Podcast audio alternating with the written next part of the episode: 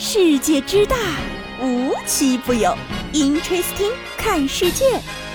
本节目由喜马拉雅青岛独家出品。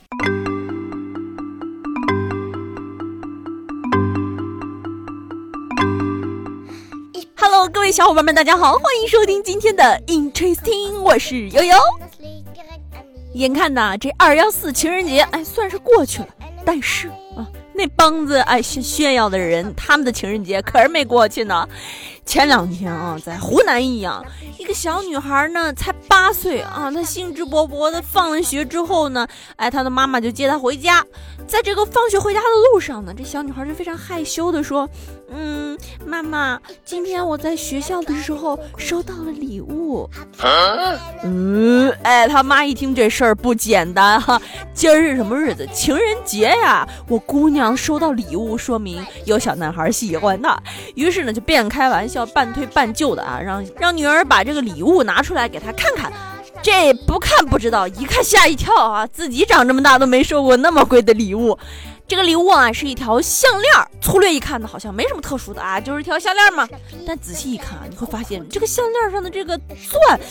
有点不太正常，于是啊，这个女儿的妈妈就赶紧问说：“这是哪个小伙子给你的？”小姑娘啊就老实交代说自己的同班同学某某某给她送的。妈妈一听啊，这我熟啊，这孩子经常我们一起出去玩。于是呢，就赶紧给他的家长打电话，然后跟他妈妈聊起来了，就说：“你们儿子今天送我们姑娘一项链啊，这项链呢，我看着应该不便宜，我还是给您送回去吧。”哎，人家这妈妈呢一听也非常大方，说哦，我知道了，我儿子把我的一条铂金钻石的项链送你女儿了，呃，送出去的礼物就没有要回来的道理啊，给孩子留着玩吧。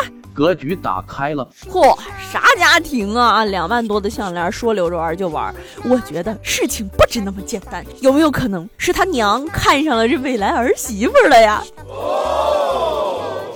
所以啊，有的时候你还真得说，不是你在情人节收不到礼物，是你不被重视。你看看这小男孩啊，偷自己妈妈的项链都得送自己心仪的女同学，别再被渣男骗了啊！擦亮你的眼睛吧。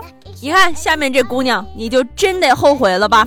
前两天呢，哎，这个小王和小李俩人啊，也是一合计到了这个该谈恋爱的年龄了，于是呢，就有中间人把他俩一撮合一介绍，于是俩人相亲了。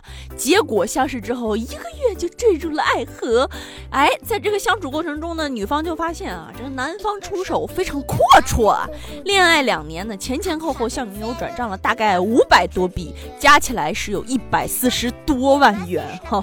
但是啊，这个天有不测风云。两年之后，这俩人还是分手了。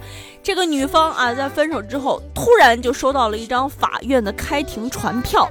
原来，哎，这男孩儿哎以撤销赠与为由，把女方告上法庭了。经过法院确认啊，这两年呢啊，这男子小王也给女友小李确实转账了五百多笔，一共一百四十多万元。期间呢，这小刘大概还了十七万元的礼品吧。这个分手之后啊，小王气不过，哎，就要求他，你必须把剩下的一百三十多万都给我补上。而且啊，我在谈恋爱的时候，我还咨询过了，法院说了啊，不管我赠与你多少钱，分了手我都能要回来。哎。最终啊，这个法院根据双方恋爱时间长短、分手原因以及经济水平各个能能力啊，判处这个小李归还小王四十万元。不得不说，这活久了真是什么人都能见得着啊！你看，跟你谈恋爱的时候，人就查好法律了，不管给你花多少钱，分手之后你都得给我还回来。所以说，防人之心不可无啊！谈恋爱也要擦亮眼睛，记住了没？当然了，有的时候如果你被真心对待，那么你。不擦亮眼睛也是可以的，就比如前两天在广东，一个女子呢也是像大家伙儿一样啊，发了一个视频晒自己的情人节礼物，但是人家的情人节礼物就有那么一些些的不同了，哪儿不同呢？人家晒的啊是金子，呃，要说是金子吧，其实呢也没什么特殊的嘛，但是呢，人家是一颗爱心，爱心也没什么特殊的嘛。这颗爱心有巴掌那么大，一个手扶起来都有点沉呐。哎，这女子说了，这颗黄金呢有一千克，一千克的黄金爱，一千克的黄金爱心。我相信大家伙跟我一样很好奇啊，一个巴掌大的金子能有多少钱呢？没多少钱，四五十万啊，小县城的一套房吧。突然呢，悠悠就大彻大悟了。哎，我一直以为爱你的心是红色的，原来发现黄的才是最好看的。当然了啊，有的时候啊，这个黄金如果它不是实心的，它吹的再大。哎，都没用。同理啊，有的东西它里面放了实心的，但并不一定如你外表所看到的那样。前两天呢，在陕西啊，警方公布了一起跨省贩毒大案，说呢，这个这一天啊，有一个跑腿小哥收到了一个订单，但是订单要求配送的内容呢非常奇怪，哎，只有两个包子。然后啊，这个订单的目标呢是将这两个包子从一个市送到隔壁市。这个小哥接到这个订单之后就觉得非常奇怪，仅仅两个包子却要动辄几百公里，我觉得不简单。于是啊，他就报警求助了民警。结果，哎，民警就发现了这俩包子里藏有满满的毒品啊！经过十个月的侦查，警方最终查处吸毒贩毒人员一百一十三名，缴获了海洛因三百九十五克，就是彻底斩断了一条涉及云南、四川、陕西三省的贩毒通道。你就说吧，这世界上还有什么事儿是外卖小哥做不到的啊？所以说啊，这个职业呢，真的是不分高低贵贱，毕竟啊，真是行行出状元。而且啊，这种观念在现在的零零后当中呢，也是越来越流行了。